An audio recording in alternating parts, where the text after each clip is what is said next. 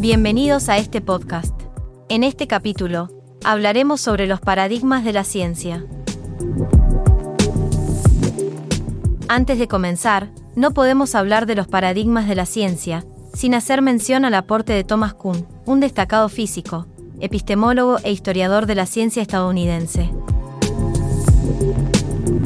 El mismo fue muy influyente gracias a su obra La estructura de las revoluciones científicas, publicada en 1962, mediante la cual el pensador revolucionó la comprensión de cómo se desarrolla la ciencia.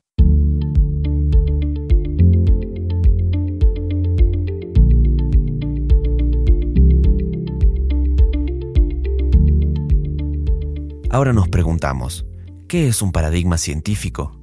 Se trata de un modelo o conjunto de conocimientos aceptado por una comunidad científica en un área particular del conocimiento.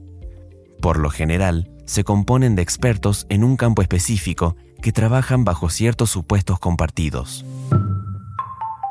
Los paradigmas científicos se basan en supuestos teóricos generales, leyes y técnicas que son adoptadas por los miembros de una comunidad científica.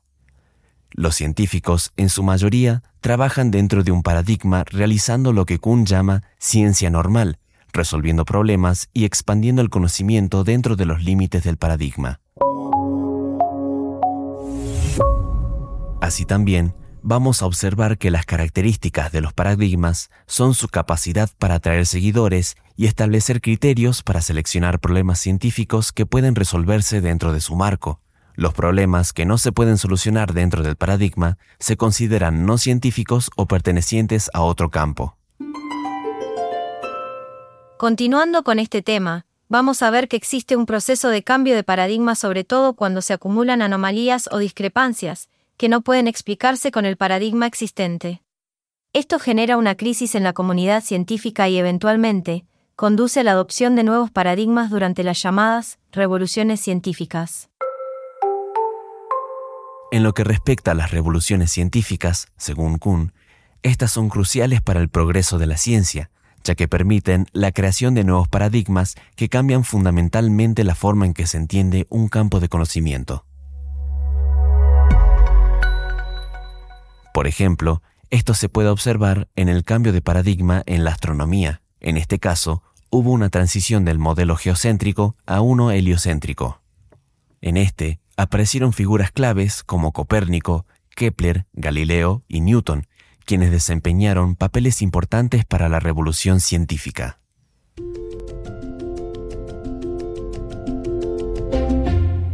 Como resumen general de este episodio, vamos a entender que un paradigma científico se refiere a un modelo o conjunto de conocimientos aceptados por una comunidad científica en un campo específico. Estos paradigmas se basan en supuestos teóricos, leyes y técnicas compartidos por los científicos que trabajan en ese campo. Los paradigmas tienen la capacidad de atraer seguidores y establecer criterios para resolver problemas científicos dentro de su marco, lo que se conoce como ciencia normal.